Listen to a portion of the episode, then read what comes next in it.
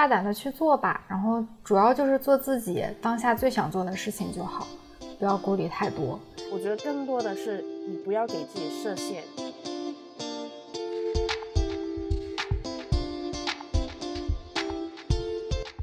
Hello，你好，我是兰香。Hello，大家好，我是果条。我们这里是没有标签，我们是一档无标签、无定义、无门槛的三无播客。在这里，如果你有什么想要倾诉、表达或是讨论的，欢迎来和我们聊一聊。我们这一期呢，想要了解彼此，所以我们给对方准备了几个问题，想要从这些问题里面呢，了解到对方的一些人生观、世界观、性格等等的啊、也希望让听众可以了解我们，可以共同成长。所以，我们首先可以说一下我们为什么想要做播客吧。我觉得首先想要弄播客的人，肯定都是喜欢听的。这个就是你听得多，你就会感觉自己也应该有要有一个。刚开始的时候呢，其实我是听外国的英文的那一些，那个时候还是为了雅思去听的。哦，就我想要把那个雅思考好，然后我就去看了一些什么资料啊什么，他们就说你要每天听，每天看。我就想说好吧，那我就去听那些播客。没想到就是听着听着觉得还蛮有趣的。其实一开始听的时候我已经想弄了，但那个时候没有什么就是想法想要弄什么主题啊。最重要的是我没有找到人陪我录，因为那个时候只有我自己听，所以 你很难找到。然后外国呢，我觉得他们有一个很特别的地方，他们没有一个所谓的听友群，可能有自己的那个社交媒体，但是他没有那种。像微信一样的群啊，所以你就很难找到一些人可以一起跟你去弄这个事情。而且他是外国人的话，我也不好去弄，就是我也不想要我每天在说英语啊，我的妈呀！后来我们就我就想弄嘛，然后我就一开始是在那个小红书上面就看到有人问有没有人想要弄，我就突然间就发现原来是有这个方法的。另外一个东西是我觉得。我蛮多朋友都跟我说，其实我蛮适合去做那个主播的。一来他们就是觉得我声音还 OK，我这样子会不会太自自大了？没关系。然后 另外一个呢，我觉得我还蛮正能量的，我还蛮喜欢就是给大家带来一些开心啊。跟朋友聊天的时候，我也是这样子，所以就想弄一个播客，让大家在。很迷茫、不开心啊什么的时候，就是听了之后会觉得生命还是蛮美好的，好正能量呀，正能量满满。但是我有一个小疑问哎，你们你们香港长大的孩子学英语还会很困难吗？你们不应该用英语会比普通话更更舒服一些吗？我们的话，我们确实是从小学到大。但那个从小学到大不会让你就是那个英语去到非常流利或者会敢说的地步，我觉得还是看人。就是我可能我高中的时候我英语不是最好的那一群人，然后也不是最差的，所以等于说就是你把我丢进外国里面去了，我可能不敢说。但是如果我硬着头皮要做汇报啊什么的，还是勉强能做。对，所以我觉得这个是看人，看你。有没有努力读书吧？哦，是这样子啊，真的跟我们理解的不一样哎。我以为你们平时都在用英语交流呢，因为看那个一些街头采访呀，还有一些博主的日记录日记呀，这种感觉全都是在用英语交流，就包括售货员什么的，还真的不太一样。有一点点是硬着头皮吧。我身边英语。会说的人就是几乎都会说，但你说说的好，能听得懂别人在问什么那种的话，我觉得还是看人吧，不是每一个人都可以。嗯，对对对，反而对我来说，我觉得普通话可能更容易一点点，毕竟它也是中文呐、哦，上升到了这个高度，我们都是中国人。对对对，来，我反问你了，为什么想要弄呢？嗯，我想要弄播客呀，其实和你差不多，就是我之前也是，因为我也特别爱听，然后各种类型的什么都会听，然后我我刚听的时候，我和你有一点不同，就是我刚听的时候没有想过要去做，因为我就觉得吧，呃，我所喜欢那些博客吧，要不就是呃那些，嗯，那些主持人他们就是有很鲜明的性格特点，就是很直给的一些观点的输出吧，然后要不就是他们在生活中都是很厉害的人，就是阅历很有阅历，然后。呃，工作上也很有成就的一些人，但是我我之前属于一个被动接收的一个状态。我觉得我好像，首先我生活比较就是一个普通人嘛，没有人家那么多丰富的经历，就很难，嗯，很密集的输出一些有趣的东西。啊，再加上呃，其实我不是一个观点特别鲜明的人，就像那个放学以后莫布谷。他们其实都是有很独立的观点，并并且能很坚决输出的人，但我也不是那样的人。然后，所以我一开始都是处于一种听的一个状态，就是大量输入别人在讲什么的一些状态。然后后来呢，有一个契机的转变，就是有一次我做一个那个豆瓣的一个测试，然后它是让。嗯，就是让你写下你最想做的一件一些事呀，然后还有你，嗯，你生活中为你想做的事付出过什么努力呀？这样的，它是个很长的问卷，然后最后我筛出来的话，我是想做播客的，但是我没有为之付出过什么努力。他那个问卷的目的，也就是让你认清自己一个现状嘛。然后忽然意识到，其实我心里是想做这件事情的，但是。呃，因为我输入的东西都是有一定门槛的，然后会让我感觉表达它它本来也是需要一定门槛。但是我后来在想，其实我们每一个每一个人都是普通的人，都是有表达的权利的。然后，嗯，我觉得我之前之所以觉得，呃，可能我不能做这件事的原因，也是一种逃避吧，因为我，唉，怎么说，性格使然。不是那种嗯想做什么就会赶快去做的人，就是会考虑很多负面的一些呃影响呀，然后嗯一些不好的事情，然后就没有去做。但当我做完那个问卷以后，就开始认清自己之后呢，我就觉得我必须要行动起来了，因为时间有限嘛。然后我也是在小红书上。就是加了好多好多人，就是好多人。其实小红书上有好多人，他们都是想做播客的，然后也加了很多群，但是嗯，都莫名其妙的就结束了。然后那个那些发起人什么的，一开始还大家有聊天有沟通，后来就都没有了。然后直到遇见了你，像一个小太阳一样的人，然后我忽然觉得这件事情是可以做成的，因为我们的性格正好互补。同时，我们又想做这样同一件事情，然后我就觉得，嗯，这次是真的可以，然后就觉得很开心，然后就一起做了这个播客。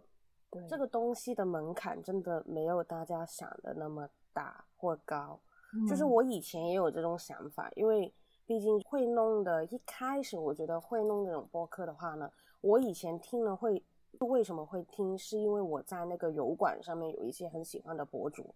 然后他们可能呃另外去弄了一个播客，想要把自己的可能听众啊什么也招揽进来啊，反正对他们来说是另外一个收入嘛。我觉得就是把事情弄到这个地步的话，大家就会自然而然的觉得它门槛很高。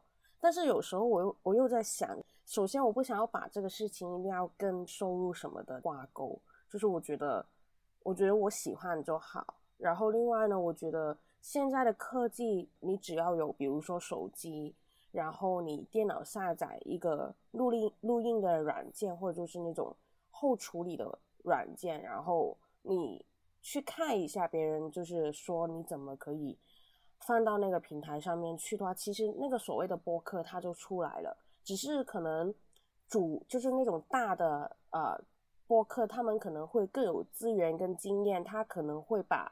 播客的整个流程啊，或者就是嘉宾啊什么的，可能他们的质量真的会比我们这种小的会好一点点。但就是谁不是从小做起呢？所以我就觉得，如果有谁就是真的想要去弄这个事情的话，真的不要犹豫，去弄吧，就是弄着弄着就可能就会。虽然我们现在还在第一期，然后现在还在录，就是前十几分钟，但我跟你说，这个肯定肯定能出去的。真的吗？我好喜欢你这种乐观的态度。不是，就是肯定我会把这个孩子给生出来，肯定不会胎死腹中的。对，是的。我我觉得最关键的是，我们已经开始做我们想做的事情，这个才是最大的一个收获。对，对对对，嗯。然后我觉得有一个人陪会更好，就是比如说我现在跟你嘛，我就是比如说我想要懒下来，可能就是先把我们的事情给放一放的时候，我也有想到，就是我不想要让你失望，我就会把这个东西给拿回来。就是我觉得有多一个人有这个好处的，所以就是如果谁想要做但没有这个勇气的话，也可以去找。一下想要做的人，肯定能找到那个可以跟你一起弄，然后也愿意跟你一起就是付出努力的那个人。哎，就是说起这个来，我想问一下，那个就是就是那个豆瓣的那个问卷是什么问卷来的？啊，豆瓣不是有很多群嘛？然后那个那个是个什么群呀？嗯，我想想啊，我有点忘记了。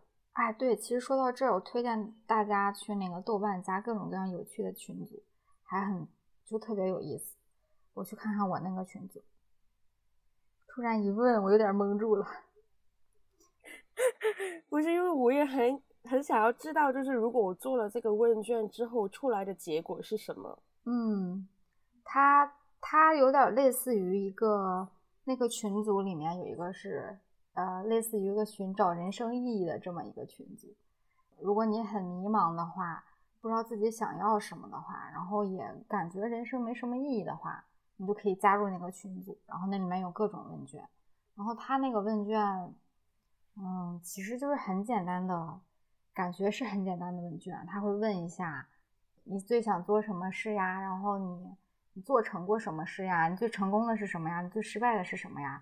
然后就是都列举出来，然后有一个，嗯，类似于筛选的一个什么机制吧，然后最终，啊，就是你要看一下你所有的答案里面重叠度高的，就是你最想做的呀，然后你，你你觉得你能做成什么呀？然后这个最终最终那个筛选出来就是你最适合做的什么。我不算是那种对自己的人生很迷茫的那种人，嗯，但我很喜欢玩这种性格测试啊，还有就是那种问卷，就是关于我未来啊什么的。就是有时候会觉得这种东西会让你更清晰的看到你真的想要去走的那个下一步。因为我不知道你会不会，就是我做决定的时候，我很常会去算各种的可能，然后去看那个风险啊什么的，我就会想要。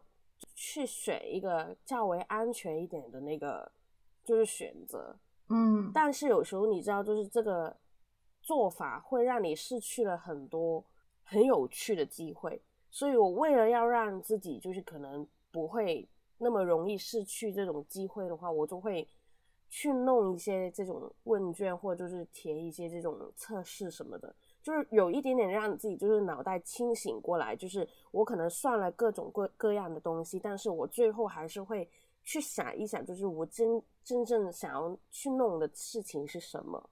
嗯，对，对，嗯，我我还是蛮鼓励大家去想一想你想要弄的事情，或者想要做，或者想要成为一个什么样样的人。他不一定是有要那种高大上的那种。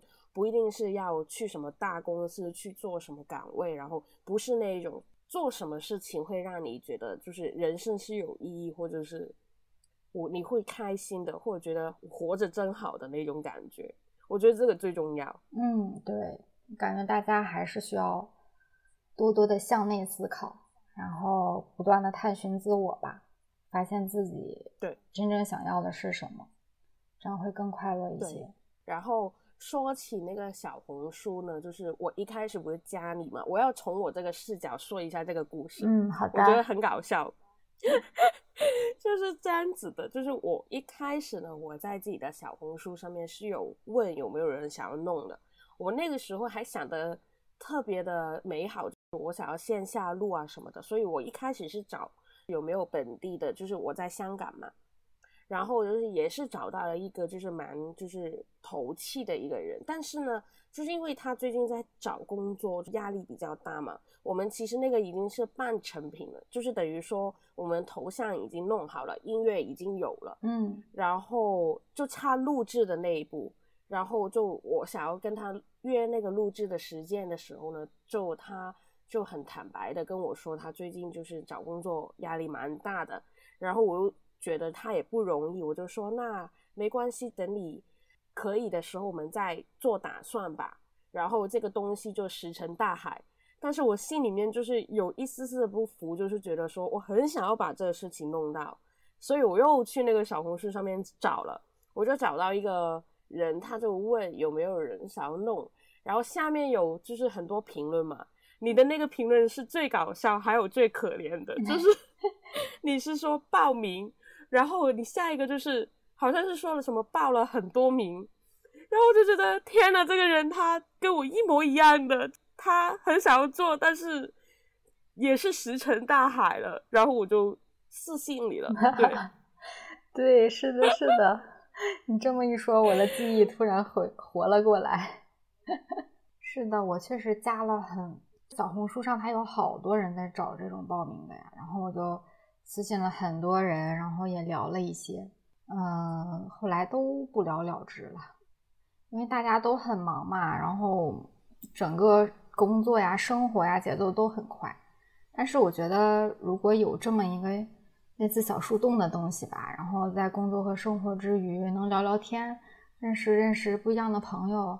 其实不算是一种影响生活或者工作效率的一个东西，而且我觉得它可能会给我们更多内在的力量。对，然后我们就很幸运的现在终于开始录制了，然后很快它就会出现在大众的眼前。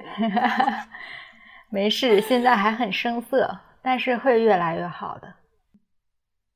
嗯，那就大胆开问吧，你先问吧。好，我先问吗？可以呀。嗯。好，就是这个呢，就是我们因为是之前没有特别沟通过，我们要问对方什么问题，我们有去找过一些问题，然后有问一下对方可能会想要回答的，但最终有没有选到那些问题，跟最终我们自己有没有另外的问题已经准备好了，这个是大家都不知道的，所以对，就是留一个悬念。所以我的第一个问题，好，我们先来一个简单一点的吧。好紧张，是不是？就是你看电影吗？嗯，我看电影。那你能不能给我推荐一个你最喜欢的电影啊？嗯，我最喜欢的电影，目前为止是《小妇人》，然后他之前好像也有，但是我最喜欢那版是罗南的那版，因为我还挺喜欢他的。他这个故事，我就很简单的说，就是他有四个姐妹嘛。她四个姐妹其实代表了四种不一样的人生嘛，就是对女性来说有四种不一样的人生。然后我其中我最喜欢的那个就是，呃，罗南她演的那个角色。然后她那个角色就是一个非常追求自由的女性，然后不被当时的一些嗯一些条条框框所约束吧。然后最终她，而且她最终实现了某种程度的自由。因为他成了个作家，把他们的故事都写成了小说。这样，他那个情节很简单了，而且也是很普通的那种。怎么说呢？就是呃一些可能是表达女性要独立、要自由的这么一个主题的一个电影。但是那个主角他们演的就很深入人心，包括其里面的一些台词呀什么的。其实他他有一个青梅竹马的一个嗯。一个就是一个男性朋友吧，就是从小就非常喜欢他那种，然后啊那个男的特别帅，是甜茶，然后就是当他嗯为了发掘更真实的自我，做独立自我，拒绝了他可能会在一起的那个青梅竹马的男朋友的时候，嗯，就是那一幕真的是很就是很打动我，就是我们现实生活中，我觉得很多追求。嗯，追求自由呀，然后追求自我的一些女生呀，她们可能是怎么说呢？她们没有这种，嗯，就是有一个爱来这样保护她，来感染她，这种做她的后盾。然后，但当有一个女生，她有这样的后盾的时候，她仍然选择放弃这样的保护，然后去做真实自我的时候，我就觉得给我的那个冲击力就是很大的。而且甜茶太帅了，你知道吗？就我作为一个颜控，当有一个女生能为了追求自我而选择拒绝他的时候，那给我的那个视觉冲击也是非常大的。对。我要笑死了！哎，我没看过这个电影，我我只听过而已。我觉得我回去会看一看。嗯，就是我还我怎么说呢？呃，我觉得这边跟大陆的环境会有一点点不一样。香港的话，没有到那种怎么说呢？女性不平等的那种状态，我觉得还没有到那么的严重。嗯，还有就是呃，比如说自我啊，呃，可能做自己啊这种事情哈，在我们看来就是会。更容易一点，但是还是会有一些声音会觉得说，比如说我，我可能会有同事就是会跟我说啊，你就是什么时候结婚啊？你就是要找一个男朋友啊什么的，就会还是会有这种想法什么。有时候我听着我就会觉得，嗯，就是我不想过这种人生。我不是说他们不好，只是说我觉得我自己我会更开心一点。还是做自己吧。就是如果你觉得哪一个生活方式是让你最舒服的话，我觉得就按照那个方式去做，不要想着就是我一定要有人保护我，或者就是我有一个盾牌，或者就是我有一个怎么说呢？我就靠着某一个人，然后我就生活下去，然后你就会把自己的人生也交到那个人的手上。我觉得这个不是。男的或女的也是，就是我们都是一个独立的个体，然后要自己掌控自己的人生，不要把自己的人生交给另外一个人，然后希望他能为你带来什么，就是这个事情是很致命的，我觉得。嗯，对，是的，是的。但是我不知道香港怎么样啊，但是其实内陆这边，嗯，会有这样的压力吧。然后包括呃，因为我们这一代其实都是基本上受过高等教育的孩子。然后和我们父母那一代，就算是很开明的父母，然后这这方面的观点都是有一个碰撞的，就是你刚才讲到的，呃，找一个依靠呀，这样这样的一种思路，其实，嗯，我感觉大部分父母都是普遍存在的。嗯，我有认识那种我的朋友，他父母都是很高知的父母，但是，呃。给他灌输的思想仍然是不能用“灌输”这个词吧，就是父母对他一种期盼，仍然是希望他一个女孩子在合适的年龄能做所谓合适的事。那所谓合适的事呢，其实就是找到一个可以值得依靠的人，然后过好后半辈子。嗯，对他们大部分都是这么一个思路。但是其实啊，我感觉我们这代人。嗯，我觉得更应该追求的是一种自己内内心，就是自己内核的一种稳定吧。因为我们这代人很难从另一半呀，嗯，因为我没有孩子啊，但是我在想，有可能也很难从自跟自己有血肉关系的孩子身上找到真正的安全感。所以要追求一种内核的稳定，嗯，更多一点吧。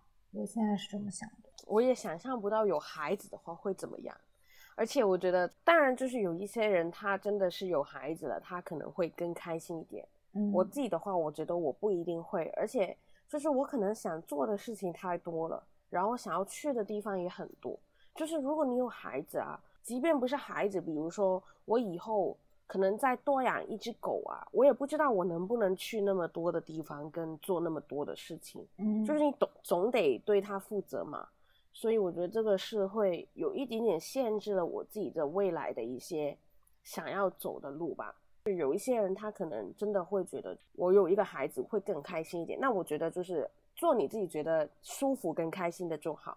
就比如我自己的话，我觉得我不想要有孩子，或我不想要被一个家庭束缚着，所以我就会选择，就起码在这一步，我还是会选择我自己一个人。但是。我觉得这个也是很看人的，嗯，但不要因为就是别人跟你说这个更好，所以就去做这个事情，要不然的话很容易就会，我觉得会让自己迷失了自己的那个真正的想，你你真正的那个想法可能就是会被，就是怎么说呢，被就是就没有了，对。嗯，对，是的。然后，呃，顺着你刚才说那个，我也想说一下一点，就是啊，有的人可能是结婚生宝宝了以后，他会过得很更开心一些。然后，但如果在嗯这个过程中呢，嗯，我觉得我们这一代啊，要做一种。怎么说呢？就是学会从自己身上找快乐的父母，不要自己所有快乐的来源都放在孩子身上，那对孩子，嗯，也会是一种无形的压力吧。嗯，就是我作为孩子的一一个 小的建议。对对，真的真的，就是我还蛮感谢我父母的，就是我爸我妈他们基本上也不怎么给我压力，然后他们也就是有一点点让我自由生长的那种感觉。所以我觉得我现在很大的性格的来源都是来自于他们，因为没有限制我，所以我会可能更勇敢一些，或者就是我会更乐观一些。因为我从小到大就是他们让我自己学着去怎么解决问题，或者就是让我自己学着去做每一个就是重大的决定，然后这种经验会让我就是感觉我做什么都能行的那种感觉。我有想过，就是如果他们限制我的话，我可能不是我现在这个样子了。然后，而且我跟他们的关系可能会更，就是没有现在的那么的亲密吧。就是我可能不会把我自己想的一些东西，或者就是我想要做的一些决定，我可能也不会跟他们说。但是因为现在他们不会限制我嘛，也让我就是自己想要怎么样就怎么样，只要就是它是符合那个法律的，然后不会上天。害人的什么的东西的话，就是我记得那个时候，我大二的时候，我跟我爸说，我想要自己一个人去欧洲旅游，然后背着那个背包，然后就是去了好几个地方，大概去了二十天左右吧。然后我爸其实我知道他心里面是不愿意的，但他可能就是觉得这个是我的决定，他也觉得。就是我太要信任我还是怎么样吧，反正我们后来就协商好了，我就给他那个旅游的计划，啊，六年以后不出门呐，就是除非我找到朋友陪我出去，还有就是给他报备安全的那些什么的，反正就是他也让我去了，去完了之后我就觉得自己整个人都不一样了，不是说那种很大的改变，起码我觉得我自己变得更勇敢了，因为你毕竟就是自己一个人去到一个陌生的地方，然后。我也不是那拿着那种大行李啊什么的，就会觉得，嗯，还是蛮感谢我父母他们对我的那个信任吧。然后这个也会导致于，就是我之后真的会很多事情就是会敢去做，或者就是我在下决定的时候不会犹豫的很多，因为毕竟就是觉得自己。已经做过一个对我自己来说是很勇敢的事情的话，就会觉得很多事情还是有它的最后的那个结果还是会好的。对，好棒呀！我感觉你你刚才那个状态就是我目前最想达到的一个状态，就是感觉嗯，怎么说呢？就是足够勇敢，然后足够自信，然后足够果断的去做选择。所以我感觉，如果听众朋友们。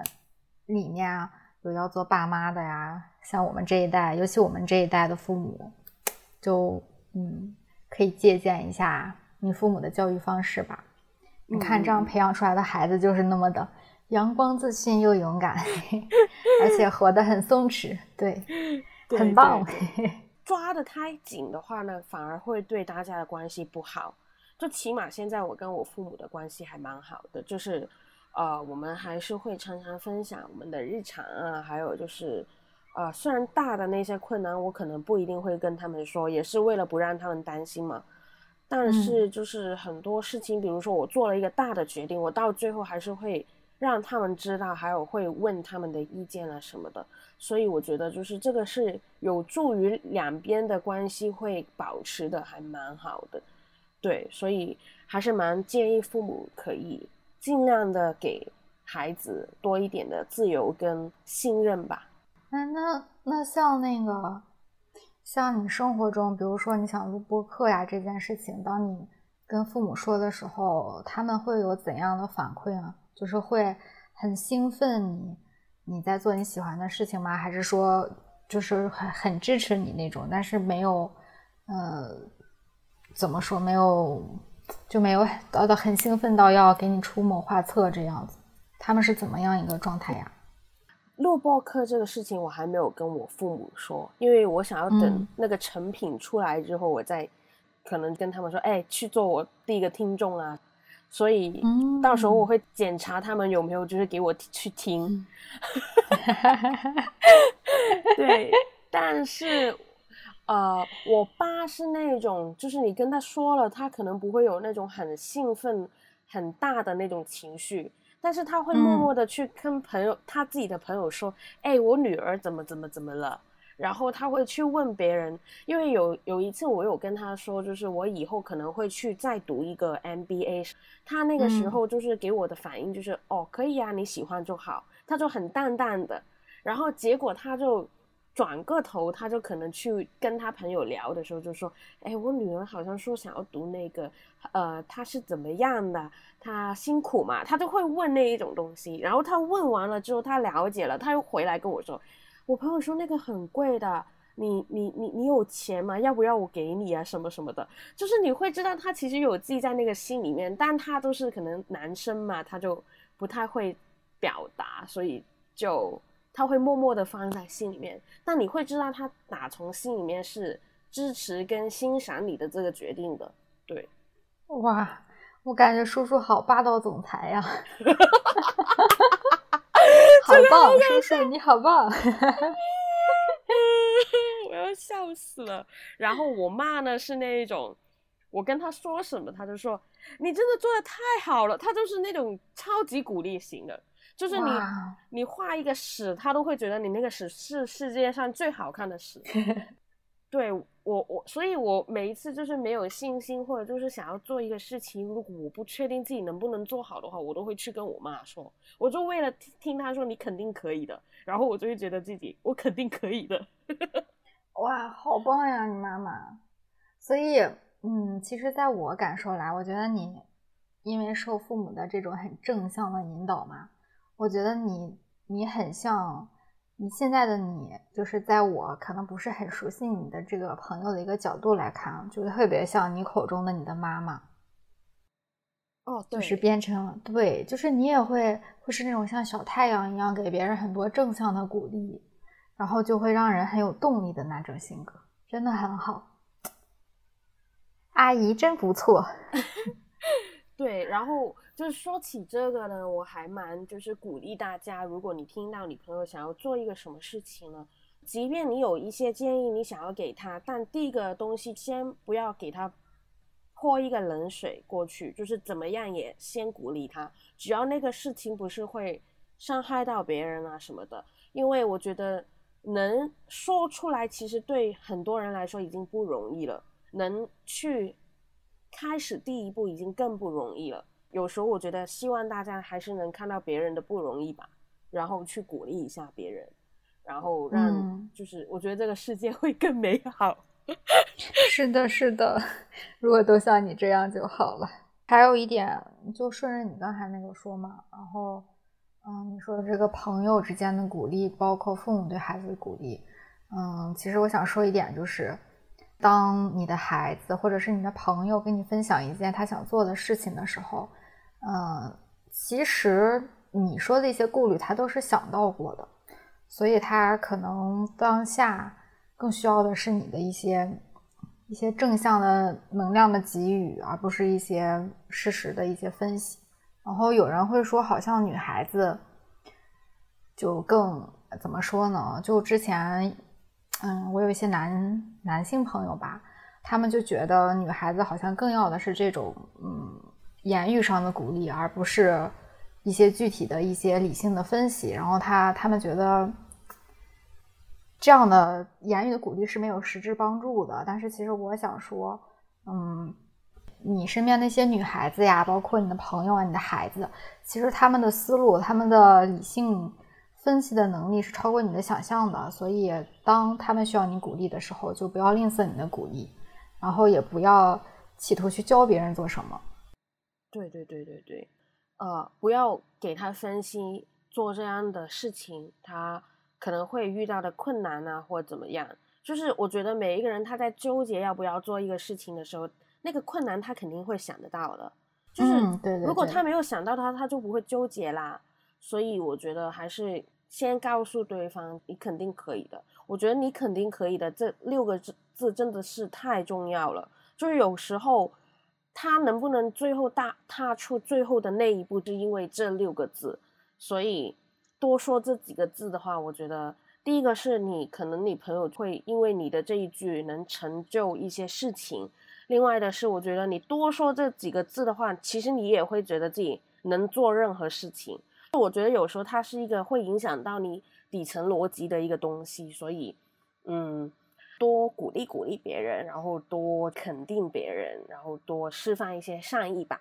嗯，对，是的，是的，然后表达的就是这个意思，你酌情选取。对，哎，我们好搞笑，我们明明是聊那个电影，聊着聊着就回到这个东西来了。对，所以我们就是很飞，没有标签。嗯，没有标签，真的是很符合我们的那个播客的那个名字。是的，圆回来了，圆回来了。哦，对，圆回来是吧？圆回来。我想问，其实我一开始想问的是，你的你的家庭关系是不是温暖呀？你是不是在家庭中汲取很多能量这样的问题？但是我觉得刚才咱俩在交谈的过程中，你已经回答了我这个问题，而且我很立体的感受到了你家庭的温暖。然后我就要换一个问题了。嗯，但是这个我可以再补充一下下。嗯，可以啊。呃，其实我刚刚说的我父母嘛，然后我爸是真的是我的爸，我的基因是来自于他的。但是我妈呢，生我下来的那个妈，她不要我，然后我已经二十几年没见过她了吧？对，然后我现在的这个妈妈呢，她是我的呃后母，应该这样叫叫吗？对吧？对对对对，嗯，后妈，对对，她是我的后妈。然后其实她现在也跟我爸爸离离婚了，所以现在我也不再跟她一起住。但是我们每一周也会见面啊什么的，就你知道，就是人和人之间真的很很神奇。我觉得她虽然不是你真正血缘关系上的母亲，但她带给我的东西是远远远多于那个真正的母亲。就我还蛮感谢他在我生命当中出现过，还有就是现在还在呢，然后还把我当成就是亲女儿一样。我觉得如果没有他的话，我可能我的人生可能不会这么的，嗯，阳光跟快乐吧。很多时候我做一些决定，还有我的一些底气，这样子说吧，我觉得也是来自于他的。而且他在我眼中是一个很勇敢、很厉害的一个，不管是女性还是妈妈吧。所以我是感谢上天给了我一个这么好的人。对对对，我觉得你好幸运呀。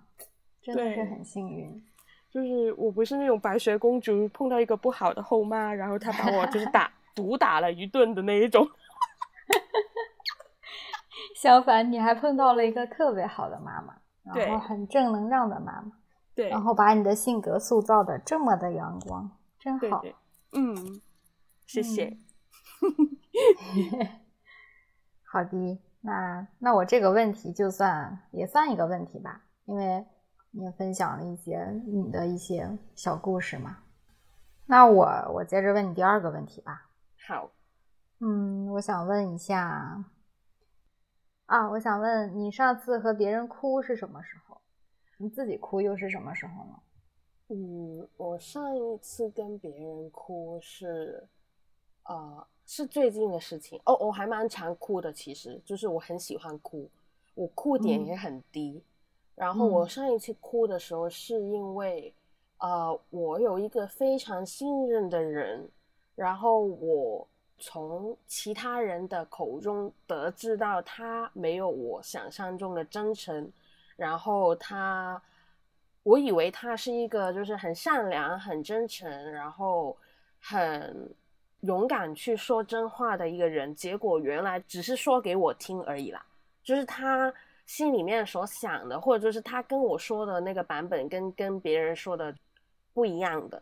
然后我了解了这个事情，然后我那个时候就因为那个滤镜给碎掉的那个感觉很，而且就是我觉得我真的很信任他，但我没有想到他最后他就好像是那个怎么说呢？就是狼人杀里面他就是那个狼人，你以为他是个好人，结果他是个狼人。对，那种哭是带着有一点点的生气，又有一点点的失望，又有一点点的觉得你怎么会这样子呢的那种生气。但是详细的事我不敢说，因为我怕。他有一天会听，所以我现在不敢太详细的把这个事情描述出来，但大概就是一个这样的事情。我其实还蛮看别人，就是是不是一个真诚的人。我能理解，就是有些人他可能不敢把真话说出来，或者他不想要把自己的一些想法说出来啊，会希望那个人可以跟我就是很坦诚的说，我不敢说，然后我就不会再问你了，或者我不会再逼你去给我一些反馈啊什么的。有一些人我不知道，他可能也可能是顾及到大家的关系啊，什么很多的原因吧，他可能不敢说他自己想的。然后有时候我就觉得这个很难处理，这人跟人的关系已经很复杂了，所以我还是蛮希望就大家能 更，你知道，就说更大胆的把自己想的一些东西给说出来吧。对，嗯，那那如果是。嗯，可能有一些性格的人，他他们就是不会主动表达自己所想的。如果是他所没有表达的那部分，对你们来说是无关轻重的一些事的话，这样你会在意吗？会觉得他是不真诚的人吗？嗯，我在想，这个真诚的定义是说，他他对真正重要的事有所隐瞒，然后甚至要达到一种欺骗的目的，还是说他就是？因为他不善表达，很多事情他都没有表达出来。我觉得后者的话，你多多少少能感受到他是一个这样子的人吧。嗯，如果他不是那种很敢于表达，或者就是他不太容易去说自己的想法的人，但是前者的话，我觉得我那个时候哭是因为我有一点点觉得自己被欺骗了吧。他可能是有一些利益的东西，他。不想要我因为他说的真话而有一些怎么说呢？未及到他的一些利益的东西，所以他才会说假话的话，这种我会觉得很失望吧。对，好的好的，那我大概了解你，其实更倾向于第一种是吗？因为其实，嗯，怎么说？我感觉我多多少少有一点第二种的倾向。因为我是个特别被动的人，也不能说特别被动，嗯，比如说在开会的时候，我我不是做到那种，嗯，有什么有什么想法就说什么想法的人，然后我常常处于一种被动，就是在现实生活中啊，大部分都处于一种被动倾听的一种地位，但是其实有很多时候，我的思路呀，我的想法都很跳，我确实有一些点是。可能是需要说出来的，但是因为我，啊，可能是太过谨慎吧，就性格里有这个特质吧。我常常觉得，如果没有准备好的话，很多事情我是不应该说的。对，但是，嗯，这是对事情嘛，然后对人的话，可能，可能就不是这样的。所以我就在想，因为你刚才描述那个不真诚的这个表达，然后我我会有点联想到。我的一个性格特质，然后就再再追问一下，对，哦，首先我觉得每一个人都会有每一个人的性格特点，所以不一定说你一定要，如果不表达是你觉得更舒服的状态的话，我不一定会觉得它是一个坏的事情，但是我觉得如果你多多少少会有一种，比如说你没有表达的时候，你下一秒可。能会对自己产生怀疑，或者就是你会觉得说，我会为什么会不敢说？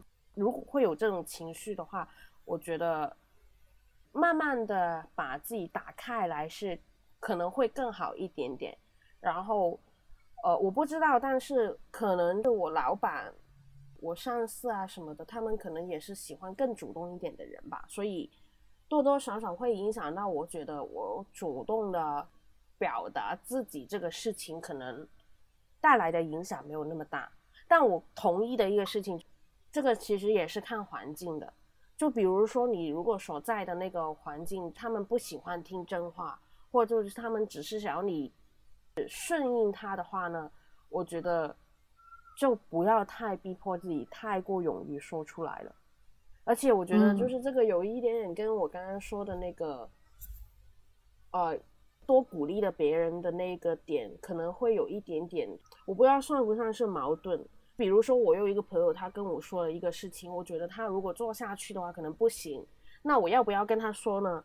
这个我会觉得真诚的人，可能是不是应该要跟他说呢？但是我跟他说了，会不会伤害到他呢？我觉得这个度是要拿捏的好好的，所以我蛮能理解你刚刚说的，有时候真的不一定那么容易的，就说我想把它说出来就说出来。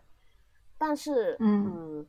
回到我们刚刚的那个例子，比如说我朋友想要做一个事情，但是我心里面觉得这个事情可能他很困难什么的，我要怎么跟他说？我就是这个，我觉得有时候是有一点点那个语言的艺术。我可能先鼓励他，我说你去吧，你去做吧。但是你有没有想过可能会遇到的难题或者困难？我们要不要一起去想怎么去解决这些这这些困难啊什么的？就是我可能会用这个方法去让他知道，事情不要想的那么简单，但不代表说你不能去做，只是在做之前，可能要再把那些所所谓的困难先想一想怎么去解决它，那可能就会让你做的这个事情会更好。对，所谓的真诚，我有时候也会在想这个问题：所谓的真诚要到什么程度才是真诚呢？然后要说到，就是那个真话的程度，要说到什么程度才是最好的呢？这个事情，我觉得我还在学习吧。嗯嗯，是的，我觉得这个事情还嗯挺值得深入思考一下的。哦，对，然后还有一点就是，哦，给跟像我一样吧，呃，你刚才不是也说了，有的人他可能是。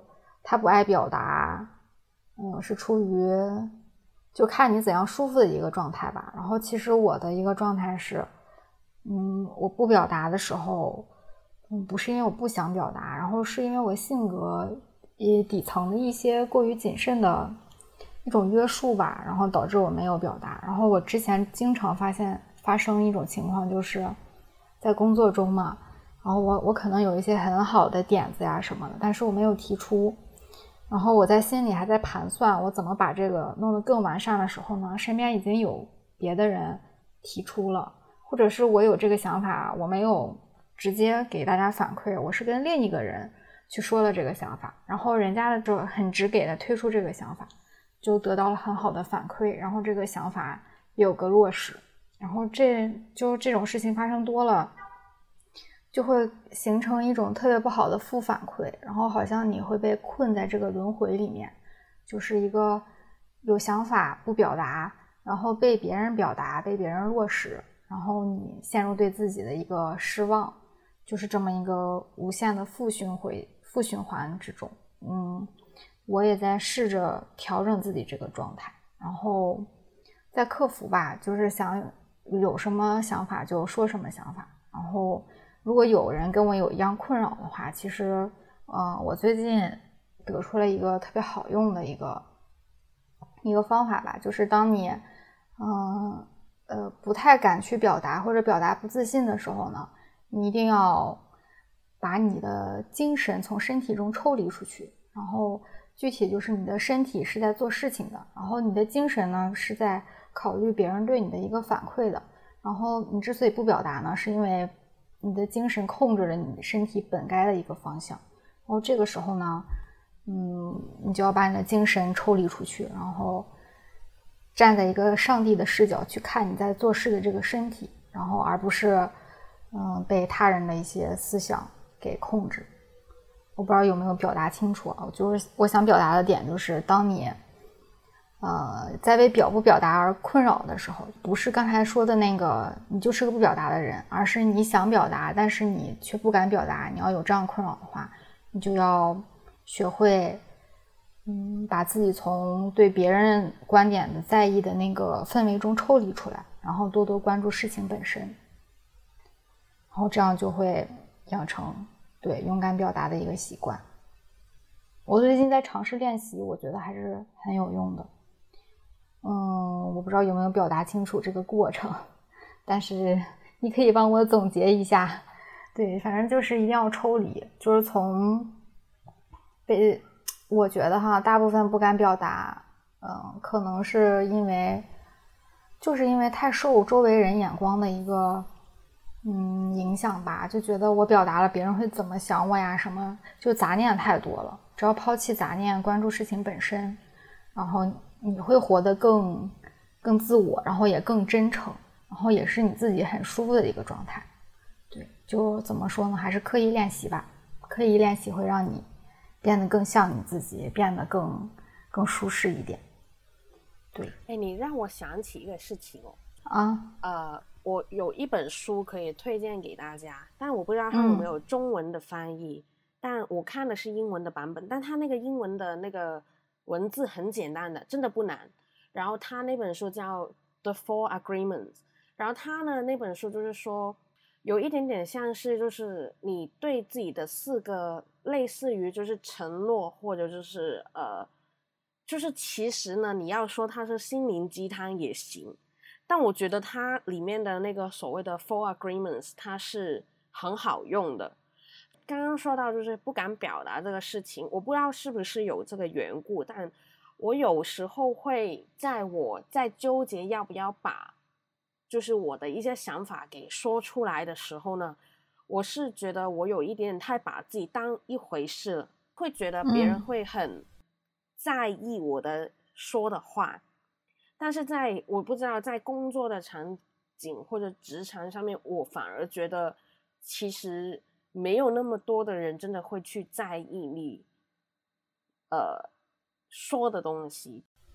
是的，就是我的意思说，即便你表达了一个，呃，你不知道好不好的一个建议，你可能会觉得别人会不会反对你呀，或者就是觉得啊，你怎么提了这么的一个意见啊，或者可能不给你反馈啊什么的。我觉得有时候有这种想法的人，是因为你太把自己当一回事了。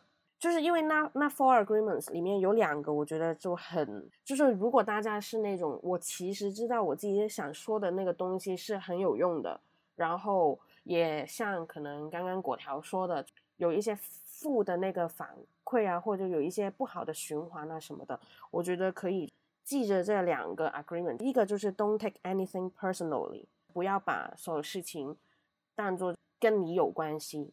其实你表达这个事情呢。它不一定到最后会因为你的缘故，所以会变得好或者不好。你只需要把它很客观的表它表达出来。我不知道我这样子说清不清楚。你把它说出来之后，大家就会按照你的这个观点去想。哦，那我们能不能这样子做？他不会因为是你说出来，或者就是另外一个人说出来，变成他有用或者没有用。我觉得大部分的人也是这样子的。就不排除你可能有一些什么仇人呐什么的，反正你说什么话他都就不想要理你啊什么的那种，可能也是会有啦。但就是仇人的话，那就你就更不用管他，就就就给老梁老梁就给他聘下去吧。对，然后 另外一个呢，Don't make assumptions，不要呃做一些预设，不要预计那个结果会怎么怎么怎么怎么样。因为有时候真的未来是很难预计的，你也不知道你说了之后，别人是可能别人是会觉得天呐，这个孩子怎么这么聪明了？也有可能就是别人会觉得说天呐，这个孩子怎么这种屁话也敢说出来的？就是什么情况都有可能有，所以就是呃，我觉得别想那么多，就是先就直接做吧，做了之后或者说了之后。不管那个结果是好的或者不好的，如果那个结果是不好的，比如说别人就是他可能反对了你的那个方案或者怎么样的，我觉得也是一个学习的过程，就是你可以知道为什么对方会觉得他不好，或者有什么改进的地方。但是如果不把你的想法说出来的话呢，其实你是更难得得到一个别人的反馈，你很难从那个反馈里面学习到一些新的东西。所以我觉得就是加油。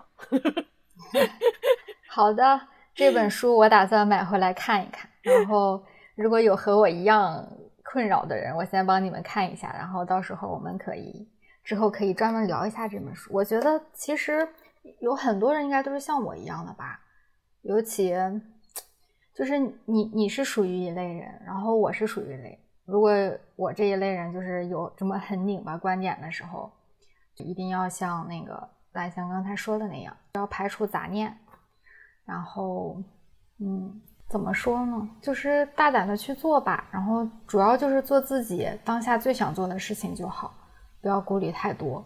然后这本书我买来，然后到时候可以大家再探讨一下这本书中的内容。我就听了这两个观点，我感觉很实用。好像很好的总结了我刚才绕了那么一大圈想表达的意思。不是不是，我觉得不会不会，我觉得真的是，我只是想要就是给大家多一点的那个观点而已。我觉得你说的那个是把自己抽离出来的是，不要把情绪带进去的感觉，有一点点像你是上帝嘛，所以你很客观的看这个事情，你不敢说可能是你把那个情绪带进去了，我可能会怕。我可能会不敢面对或者怎么样，但这种其实是情绪来的，它不是一个客观的事情，所以我觉得还是有不同的，把自己抽离出来，客观的去看事情，这个是很好的方法，而且这个不一定是在你敢不敢表达这个事情上，很多东西或者很多状况下，其实我觉得用这个方法是很好的，嗯嗯，对对。我们在聊什么呢？我怎么怎么又飞走了？我们真的好飞，但蛮好的呀，起码我 开心。我不管你听的开不开心，我开心。太逗了！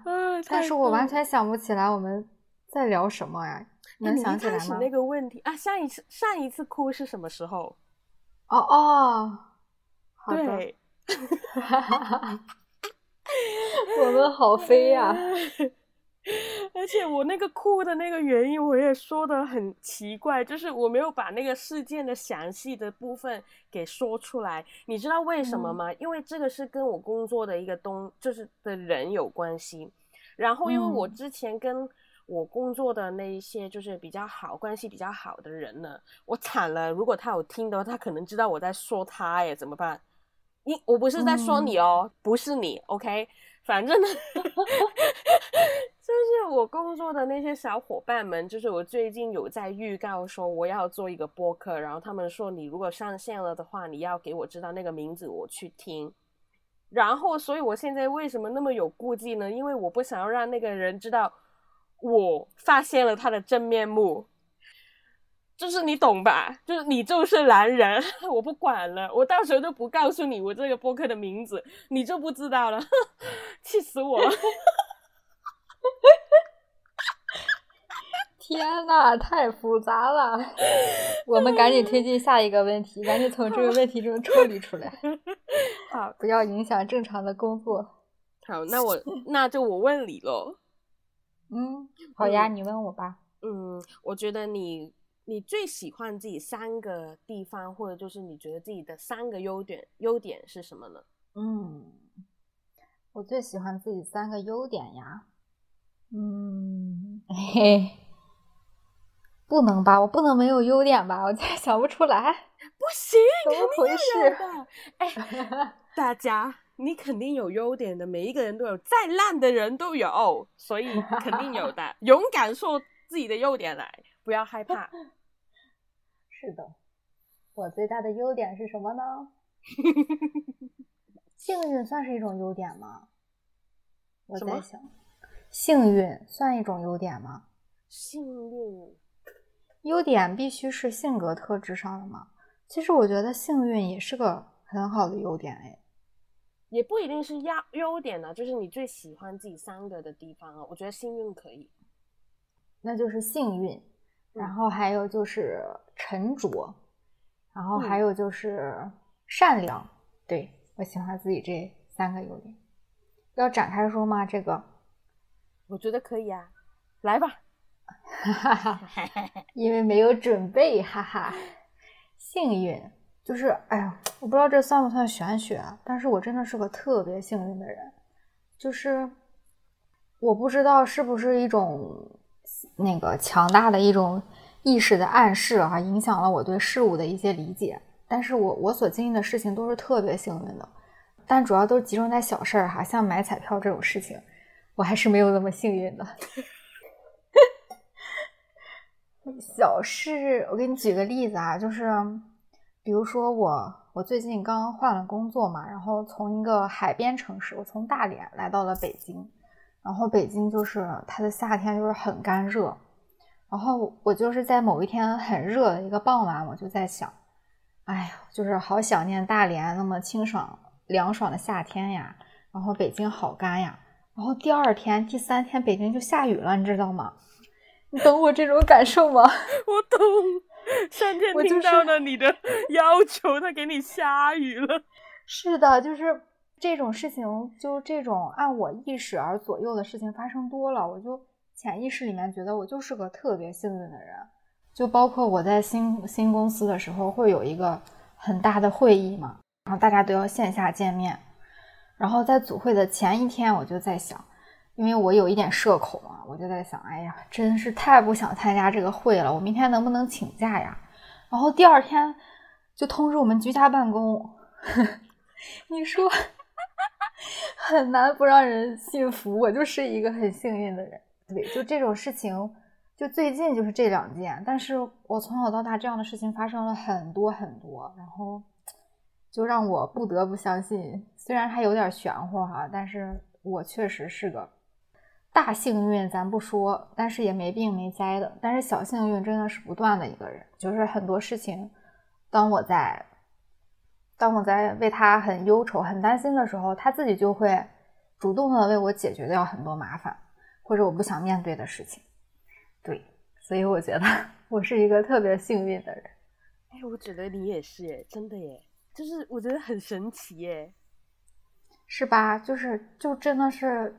就很神奇，因为我我就是一个我不是很积极主动解决问题的人，就是我是一个很被动型的人，但是就很幸运，很多问题都不用我去解决，自然而然他自己就把自己解决了。对，就是这种很神奇的感受。嗯，然后第二点，我刚才说的什么？沉着，沉着啊，对，我觉得我是。遇到大事很冷静的那种人，怎么说呢？就是我感觉我的内心的内核呀，和我表现出来其实是有一定反差的。因为别人看到我的样子，都会觉得我可能是一个特别温和，然后还很温柔的一个小女孩儿。就是人的这个外貌，我觉得是有一定的欺骗性的。然后，但是其实我内心，嗯，我感觉还是。按理说哈，就温柔温和的小女孩，她都会是吧？下意识会带给人一种感受，是需要别人保护的。然后遇到危急时刻是需要别人给予支持和安慰的。但是其实我，嗯，我感觉我是那种遇到不太好的事情呀，或者比较急躁的事情，我是可以给别人以安稳下来的力量的人。嗯，我觉得这个是我的一个优势，因为我我说不上来，嗯。这个要举个例子嘛？就比如说我我在读那个研究生的时候，我差一点没有毕业，然后就我我身边朋友也有跟我一样的情况，就是我们那届他会要求有发呃学术文章这样的事情，然后当时呢，我我就是想发一个，我老师想让我发一个特别好的一个国外的期刊，你要发好期刊的门槛就高嘛。嗯，就导致投了好多都没有过。然后我们还如果没有收到那个文章接收的那个通知的话，我们是不能答辩的。然后当时的话，就是所有人都在很为我着急，因为我当时数据不够，我还在做实验，然后毕业论文我也没有写，文章也没有着落，就是我朋友们都会觉得就是一个很崩溃的状态。但是遇到这种时候，我我这个人就会。更加的冷静，我也不知道为什么会有这么一个特质，然后我就还是有条不紊的做了我的事情。我就印象特别深刻，就是在答辩的前一天晚上三点多，我还在改我的那个 论文，但是我一点都没有像别人觉得那种很难过呀，然后就觉得不行了呀。这个可能跟我第一第一点我的那个优点有关，就是我潜意识里就觉得我是一个幸运的人。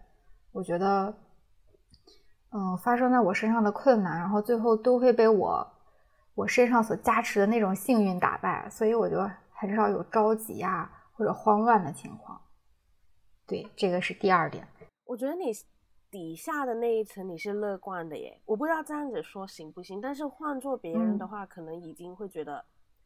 啊天呐，我肯定要死了，然后会想很多就是未来的事情了。有些人可能会因为这个缘摆烂啊什么的，所以嗯，我觉得你的底层里面可能也是一个蛮乐乐观的一个性格。你会觉得他到最后肯定会有他自己解决的那个方法吧？嗯，对，是我其实我是一个。我感觉我我是个很矛盾的人，就是我身上的一些特质其实都是冲突的。就比如说我思考问题的时候，我会想到很多可能是负面的影响，但是我我感觉我内心基底又足够打开自己，然后嗯，又足够的，就像你说的，有一种乐观的基底。就是我不知道有没有听众和我一样，都是一个很拧巴的人，然后就可以联系我们。然后可以聊聊这方面的事情，对，对对对，但是嗯，但我觉得你很坚强啊，对我感觉我我有时候会有一种盲目的乐观，而且就是我可能做事之前我会思考很多不不太好的事情，这个这个可能和我的原生家庭有些关系，就是我我的父母是比较不能说保守吧，但是他们会希望我。在做事情之前足够谨慎，然后足够有规划，就导致我在长大之后，我在做一个选择的时候，我会是一种畏手畏脚的一个态度，就是不是像你刚才描述你的那个状态，就是你想做什么你都可以放手去做的状态。我是会有一点畏手畏脚，但是如果这件事情我做了的话，那我在这个旅途中对自己的怀疑就会少很多，而且我。就是盲目乐观吧，我不觉得这个世界上有什么事情是解决不了的。对，就也可能还有一种可能是，我从小到大足够幸运，然后我就过得很顺风顺水，然后没有体验过 人世间的疾苦，然后就会有嗯形成这种一种盲目乐观的性格。对，也不能盲目乐观，我觉得这是好事情。对，这是个好事情。我觉得乐观真的是一个。因为我身边很多的人都跟我说，他们觉得我很乐观，然后我是的，我小的时候是以为这个是一个很自然而然的事情，就是我不知道乐观这个东西是不是每一个人都有的。然后我是后来慢慢长长大了，接触的人多了，然后了解到大家对于一些事情的想法，还有就是一些底层的可能他怎么去做这个决定啊什么的时候，我才发现原来真的是会有人他。不是天生的乐观的人，然后我就会觉得自己，我也是觉得自己特别的幸运，还好我是这么的乐观，所以导致我做很多的决定，还有我做很多的事情，还有面对很多的所谓的困难，我也不会觉得说，嗯，一蹶不振啊，或就是我会我完了，我人生要没了那种感觉，我完全没有，我每一次都会觉得。我肯定能过这一关，然后下一关也肯定能过。我们等着下一个难关吧，这这样子。对，哎，你知道有多羡慕你这样的性格吗？但是你底层的是这样子啊。我觉得就是有一些人，他可能就是他勇于说，但不，他不是那种勇于做的人。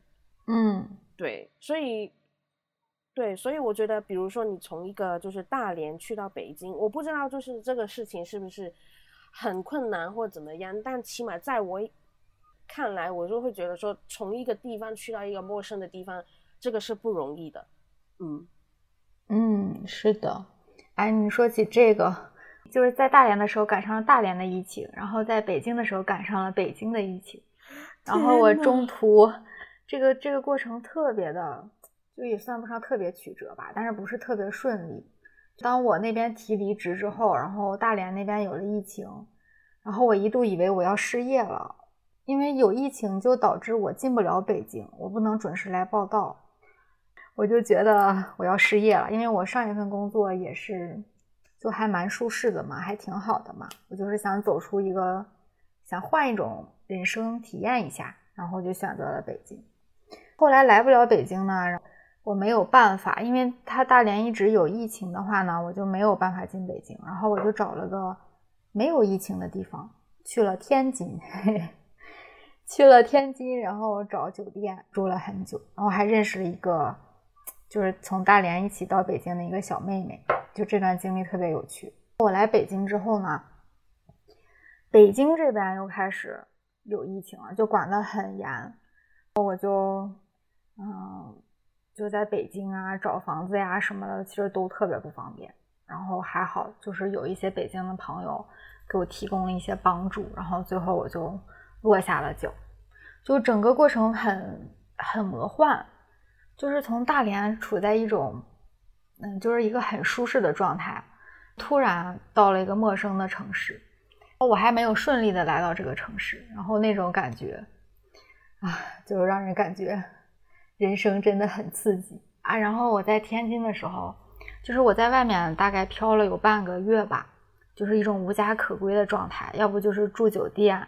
要不然就住那种短租房，然后我就突然就学到了一个道理，就是其实一个人呀，就要维持他一个基本的生活，只要一个旅行箱就够了。我之前买了好多断舍离的书，我都没有看，就经过这十四天，我就突然明白了这个道理，然后就现在就是已经很切实的学到了极简的一个好处。好厉害！是我会觉得，我对，所以我就是觉得是这个事情，就是再困难呢，或者再不好的环境啊，你还还是会从中得到什么？我觉得有时候上天还是蛮公平的，在这一方面，就是你可能遇到一个不好的事情，有一个困难，或者你很辛苦，或者怎么样，但是它带给你的东西可能是更多的，而是你当下没有发现的。然后你后来就会发现，比如说像你这样子，你可能一直想要断舍离啊什么的，可能你就买了很多的书，但是一直都没有真的去感受到或者是学习到这个事情。但是突然间，经过一段的曲折的一个小旅程之后，就学会了。对，是的，是的，真的很有意思耶！我现在回想我这段经历的感觉，可以写下来，还挺好玩的。认识了好多不一样的人，嗯，我觉得我们能做一期就是关于你这个魔幻的经历。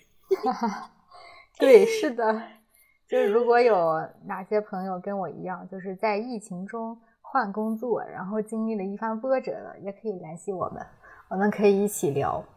就是现在疫情逐渐稳定了嘛，然后回忆那段经历，真的就是很有趣，大家可以聊聊都经历过什么很奇怪的事情。对。就是我那个时候在英国嘛，然后那个时候疫情刚刚开始，一二零年的一月、二月的那个时候，我还在英国，然后后来呢，英国也开始严严重了，啊，你也知道，就是外国的那种防疫的意识没有就是国内的好嘛，嗯，我那个时候就是我记得我还不知道哪里听来的谣言什么的，就说我们我住的那个宿舍。下下面一层有一个人，他被拖出去了。你知道，就是别人跟我说的那个字字，真的是拖出去，这说的很恐怖。然后我们还一群人到了下面去他的那个房间外面，看到贴了那个封条，什么就是危险，不能进入。这整个事情就很像那种电影的那个效果。本来还想瞒这个事情，不让我父母知道，我不想让他们担心嘛。结果我绷不住了，我爸打来的时候，我我还记得好像他问了我一句：“你怎么了？还是你那边情况怎么样？还是怎么吧？”然后你知道，就是没有人问的时候，你情绪的反应没那么大；一问呢，你就，我的妈呀！我那一天就是哭的要死，我真的是哭到我感觉我爸都要离开了那种感觉的那种哭。嗯，反正就是因为这个缘故，他们就说：“要不你回来吧。”一来他们也担心，二来就是我哭的太惨了。后来，因为我没有那个直的航班可以回来香港，我是经过那个新加坡，然后再回来的。然后那个时候呢，新加坡他就啊发了一个怎么说呢，就是那种通告，就是说如果你是某些地方入境来新加坡的话呢，我们是不会让你进来的。但他也没有就是很明确的写说转机行不行。嗯，然后我就因为怕他转机不行，然后我就想到我可能就是会，比如说就是在新加坡，然后再返回什么英国啊，然后我想了很多，反正我那个时候只想到一个字，我会不会死在这边？我就很害怕，然后我就我应该是哭了好几个朋友吧，就是我打给我的朋友然后，我就。直接哭，我就什么都没有说，我只会哭。然后我朋友都吓死了，就问我怎么了。我说我要死了，我回不来了，我好害怕，妈咪，我不想死，这个是什么鬼地方？我就一直 在那边是发疯呢。然后我还记得我有一个朋友好搞笑，他跟我另外一个朋友说：“天呐，我听到他哭，我都觉得他特别可怜。”然后反正我最后是安全回来了嘛。我甚至你刚才说的时候，我脑海中都有了画面。我们刚才在说什么？又忘记了。说你的优点，最后一个是善良。哎，这个我能感觉到，就是我觉得你是一个善良的。虽然我跟你才刚认识，但我不知道为什么就会有这个感觉。可能我不知道是你的声音还是怎么样，就是会有，我不知道哎。对，嗯。我也不知道别人，但是好像好多人给我的评价都是这样。我我因为我特别敏感，所以我同理心特别强，然后我不会利用这个同理心去做一些可能伤害别人的事情，因为我有遇到过用同理心去伤害别人的事情。然后，但是我嗯，我感觉我足够善良，就是因为我我是个很敏感的人，然后我就同理心就比较强。而且我感觉我身上，嗯，就本能的有一种想要保护弱者，就是这个不是传统意义上的弱者，也不是说经济层面或精神层面的弱者，就是当我觉得他的情绪就受到一种伤害的时候，或者他情绪很 down 的时候，我就会有一种，因为我很敏感，能察觉到他的这个情绪，然后同时因为我觉得我有这么一个义务，提供一定的帮助啊。一定的正向引导呀，一定的鼓励呀，这样，然后，所以我身边很多人对我的评价都是觉得我很善良，然后也是一个良好的倾听者，就是因为我，我觉得这是我的义务，我潜意识里面就觉得，嗯，我就是有义务给需要帮助的人伸出援助之手，可能是这一点吧，然后让大家感受到了我的善意。反馈给我，觉得我是一个善良的人，然后从而影响我对自己的一个评价，就觉得自己还是个挺善良的人。对，而且我，嗯，而且我最近啊，就是，就也一直在思考，一直在反思嘛。然后我发现啊，就是利他吧，我觉得利他是一个人一个很重要的一个快乐或者是满足的一个源泉吧。然后我所说的利他，不是说你要牺牲自己，变成另一个人，全部去照顾别人的感受，而是当你在做好自己的同时，能给别人带来一些善意，就像你刚才说的，带来一些正能量的话，那你从中得到快乐的反馈，那是加倍的。我觉得就是尤其，我不知道你说的弱者会不会像这种，我身边可能会有一些朋友或者认识的人，他们会。对自己特别的不自信，然后也可能不会敢去争取一些东西。当我了解到有这个情况的时候，我就会就是有一点点就是逼着他们，就是你一定要对自己自信，你一定要尝试的去争取。然后我可能会陪他们，就比如说一个例子吧，我有一个朋友，他在找工作这个事情上面，他可能他本来所在的那个地方他不开心的。但是他又觉得自己不是一个特别聪明的人，又没有什么特别的技能，然后又觉得自己反正是一无所用的那一种感觉，他就不敢去换工作，不敢去申请一些其他的工作，然后他对自己的那个自我怀疑很多，然后我就陪他聊了很久，帮他去看他的履历啊，调查那个公司他可能想找什么样的人呢之类的，反正就是陪了他蛮久，之后呢。他最后就找到一个现在还蛮满意的工作，然后他就跟我说，他说他每一次迷茫的时候，他现在都会想到我，他会觉得他一想到我逼着他去做那种 事情的时候，他会觉 得，嗯，他也是要努力的去争取一下。就是你会看到他的那个改变，我会觉得我自己也有一种，我不知道是不是义务吧，但是我会蛮常会看到那些人，他们如果。对自己不自信或者就是不敢去争取的时候，我是很希望可以给他一个帮助的。嗯，对，这样很好。你的这一点小帮助，也许会改变他的一生哎。而且我觉得他自从有了那一次，可能是刷新了自己的一个上限之后，他之后做任何事情都会比之前更有底气。就像你出国旅游了一圈之后，然后你面对很多需要你独立做的事情，你都会比之前。独立更多，我相信他以后也是。对你也会很开心看到他这个改变，起码你现在会放心去让他自己去做决定，或者就是你会觉得我成功的帮助了一个人往上一点点，他不会在他原来的那个位置，然后又不开心，因为他很夸张，他还因为那个工作有一点点的那种忧郁症的那种倾向，起码他失眠了，然后。怎么说？就可能突然间会哭啊，那种，就是你会感觉到他的那个状态已经到非常差的那个地步，对，啊，那确实应该很果断的就离开这份工作啊！我就觉得，其实不管是工作呀，还是爱情呀，这些，就只要是对你造成了很严重的精神或者身体伤害的时候，一定要勇敢一点，果断一点。还好他有你这个朋友，哎。及时把他拉了出来，也还好，他肯听我说的话吧。我觉得，如果他完全不想要帮助自己的话，我说什么他可能也不会去听。可能就是他在他心里面，他还是有一点点想要去把自己，我我会用这个字救回来吧。所以，就是我觉得他的意志也很重要。对，然后该该我该我问你了，是不是？好。嗯，好的。我想问你一个：如果给你一次机会，能改变人生中的三个决定，你会改变哪三次决定？也不一定是三次吧，你有几次就可以说几次。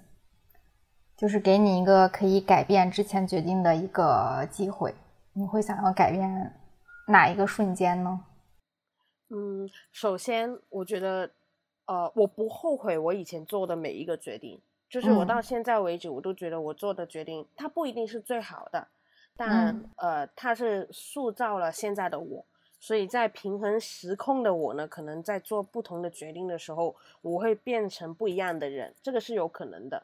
但是呃，如果你真的问我的话，我可能想要改变的是，嗯，我可能第一个事情是高中的时候可能会去选理科吧，因为我高中的时候我是学文科嘛。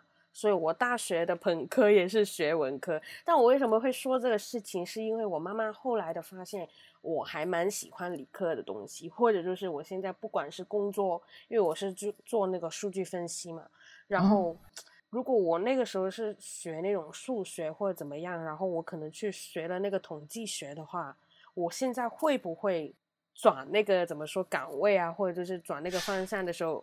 不那么辛苦呢，就是会有这个第一个想法，对。所以如果你问我的话，可能我第一个想到的事情转理科吧。对，我这个想到个很搞笑的点，就是我在想，如果这个问题让我回答的话，我第一个可能是我高中的时候可能去学文科。所以你刚才说的时候，我一整个笑了出来。搞笑呢？可能就是文科喜欢理科，理科也喜欢文科吧。我觉得可能因为你得不到，所以你总会觉得人家的会更好啊，或者怎么样。但是我觉得也不一定是更好吧，另外一个体验吧。就是我也不知道学理科的人他们是怎么学的呀，所以我可能想要体验一下吧。对对，哎，那我想问一下，你当时选文理的时候？是出于自己的意愿选的吗？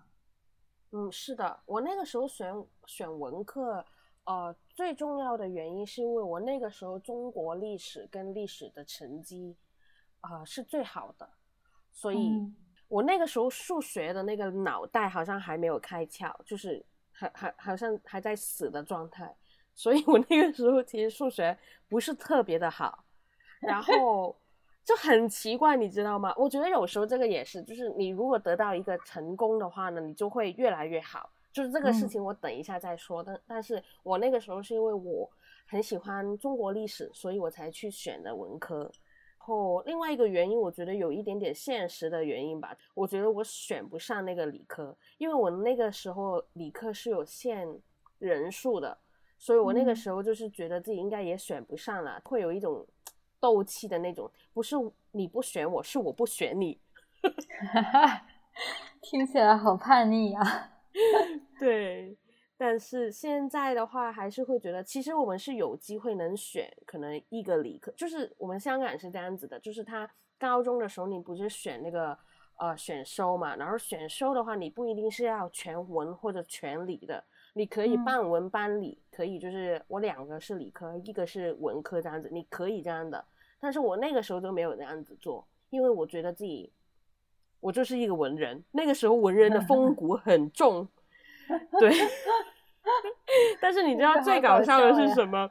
我去到那个高中，就是高一的时候呢，我最好的那两个科目是什么呢？一个是中文，一个是数学。我的数学是好像是文科里面的，好像就是前的不知道几名吧。我真的是，我那个时候那个数学的脑袋才就是给生出来，我真的是醉了。没事，还不晚。你现在不是又走上了这条道路吗？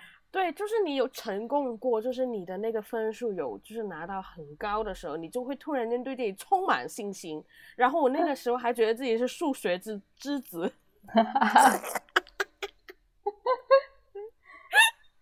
太搞笑了。但如果这么说，其实你确实。没什么后悔了，因为你也做了当下你心底最想做的选择嘛，就很好。嗯嗯，还有就是，我觉得如果你会后悔的话，我觉得是因为你觉得另外一个选择可能更好，但是不一定的，就是你永远不知道你当下如果做了另外一个选择，它出来的结果是怎么样，它可能比你现在的那个结果更差，更不如意。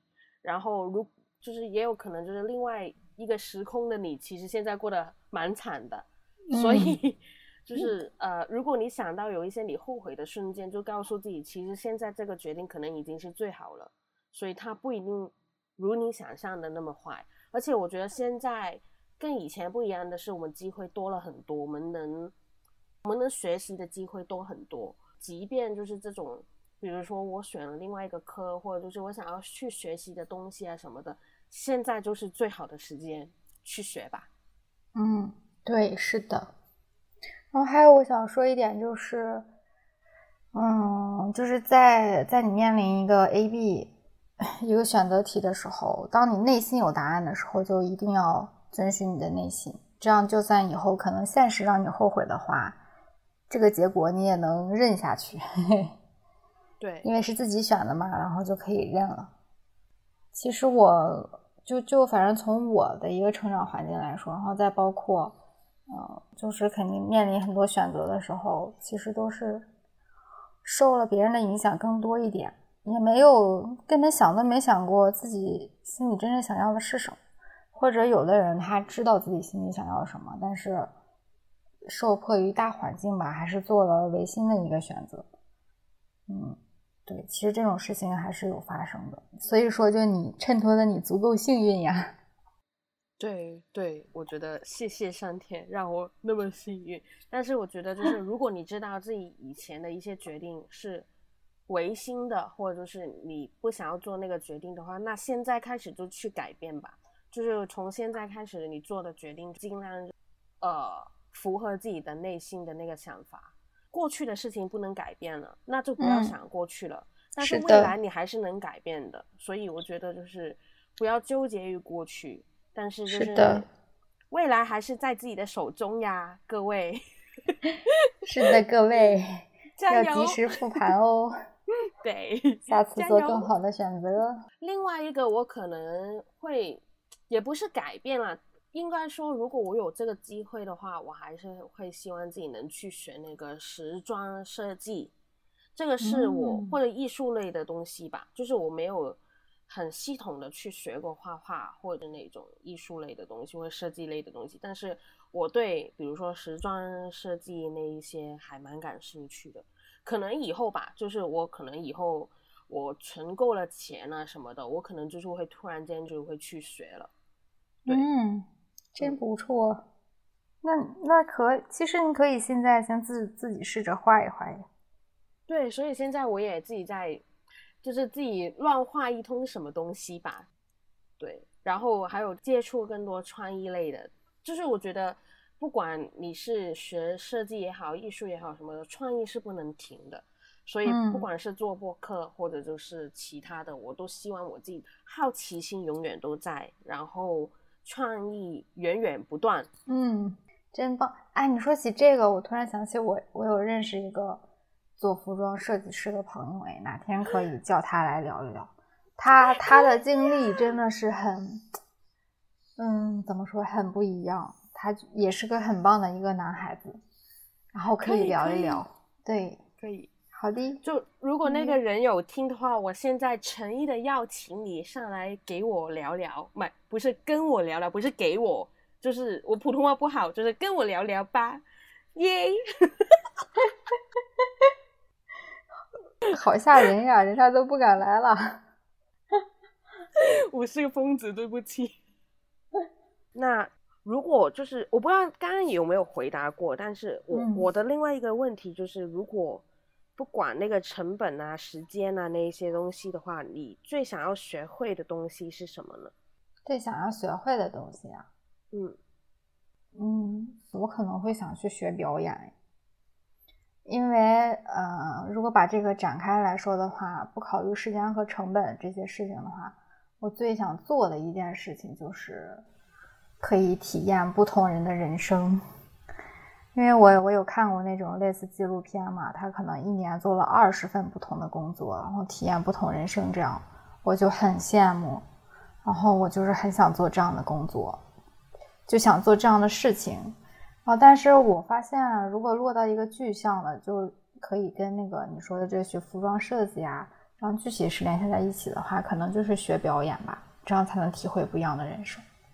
因为我我对这个有一种执念，就是做不一样的工作，认识不一样的人，这个对我有巨大的吸引力。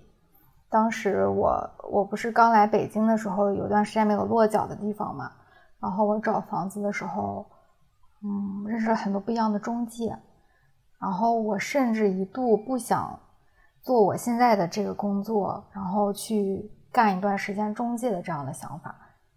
这个想法特别之强烈，但是因为我是传统家庭长大的孩子，我的父母是绝对不会允许我去做这样的工作的。就是不是说这个工作不好，但他们在我看，在他们看来，觉得我又不是这个专业的，然后也觉得我的性格可能也不适合做这种销售性质的工作，就是遭到了强烈的反对。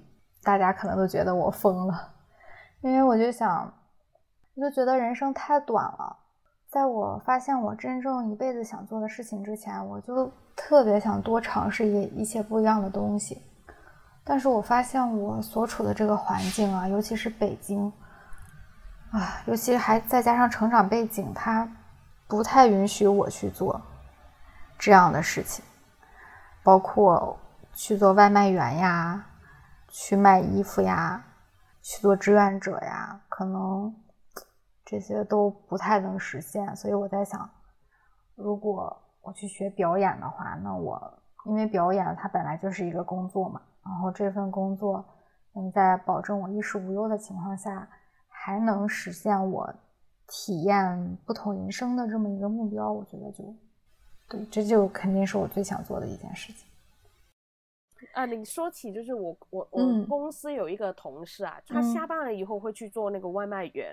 我的天！我那个时候听到的时候，你知道我就是我本来就是只知道这个人嘛，我现在看嗯到这个人，我会对他有一种敬畏之之心，就是我会觉得他太厉害了，就是下班已经这么这么累了，然后他还去做那个外卖，而且我觉得做外卖是最辛苦的，因为他要跑要走要你知道，就是对我这种不喜欢动的人来说，他他这简直就是太难了。所以我就觉得他很伟大，就是没有了他的话，我的开心的生活可能会少了一 半的开心。所以谢谢每一位就是努力付出的人。但是真的，我都觉得，如果我不是这么懒的话，我也想要去体验一下。就我会觉得他们很厉害，对，嗯，是的，哎，就好想体验一下不同人的人生呀。我今天早上刷小红书，还刷到有一个人。他的那个签名是他要挑战和一千个不同的人打招呼啊，我就觉得嗯，很厉害耶啊，我觉得很棒，我就私信他，我说你可真棒，做了我想做的事情，然后呢，很好，嗯，他就是会录那种小视频嘛，然后我今天刷到了，就是他跟认识的爷爷奶奶，然后就打招呼唠嗑，然后还和小学生合照，送小学生礼物。啊，就感觉很好，好像给我打打开了一些思路吧。我觉得我也可以，因为体验有很多种嘛。虽然我现在可能没有办法，我的能力也不够去让我卖房子呀、送外卖啊这些，但是我可以试着，是吧？每天认识一个，不，每周认识一个不同的人也是好的。对对对，所以这个我们播客也是这样的，就是如果有。想要聊天、想要认识新朋友的朋友们，或者是你在生活中找不到一个表达的出口，但是你内心又有表达欲望的人，那你就不要给自己设任何的门槛，可以来找我们。像我们这么飞的都可以做播客，你可以随便来和我们聊。以后会不会有那么幸运，我们能访问到一千个人？我就先在这里立一个 flag 吧，可能我们能的，肯定行。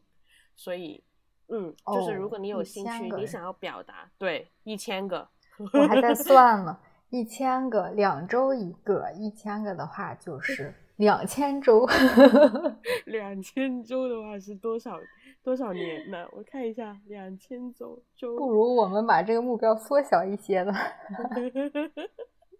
不行，目标肯定要大的。两千周，哎呀妈呀！换成年份，我看一下啊，乘以七除以三百六十五，四十年，三十八年，我的天呐！我们都要变老婆婆了。不如我们换成认识一百个陌生人。哎，我以为一千个不是太多，现在这样子算还蛮多的。是呀。可以，先立下可能在下面会有人评论说：“那就做吧，一千一千。”哎，如果我们真的做一千人的话，你们要听哦。但是就是，如果你想要表达的话，不管怎么样，不管你是呃，就是反正你想要，你有想说的话就来吧。我们就是我想要。就是希望每一个人都有一个可以输出的那个，怎么说呢？嗯，平台或者地方吧。对，嗯，对，是的，我觉得，嗯，表达是最不应该设门槛的一件事情了。然后，嗯，可能你没有读过很多书，然后也没有很鲜明的观点，但是每个人其实对生活中每件事都有他自己思考的一个角度。就如果有分享的话，就可以把我们这个平台当当做一个小树洞嘛。然后随便讲讲你想说的任何话都可以，嗯，不要有思想负担，勇敢去做你想做的事。没错，加油！这个加油真的是很魔性哎，好正能量！我要笑死了，真的是。所以我们怎么又飞走了？我们刚才在聊什么？你看，所以就是来吧。你看我们两个都成这样了，你还不来吗？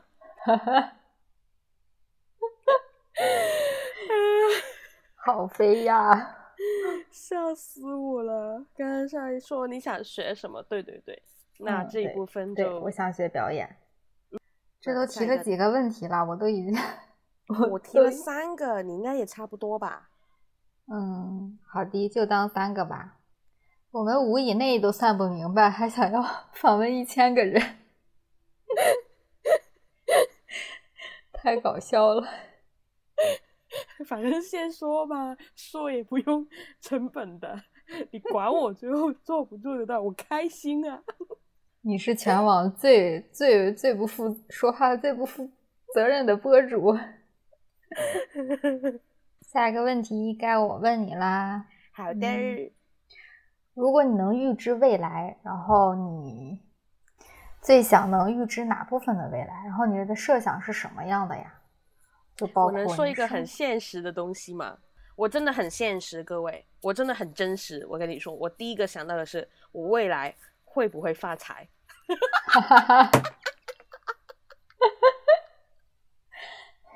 你要这么说，百分之九十的人都是这个思路。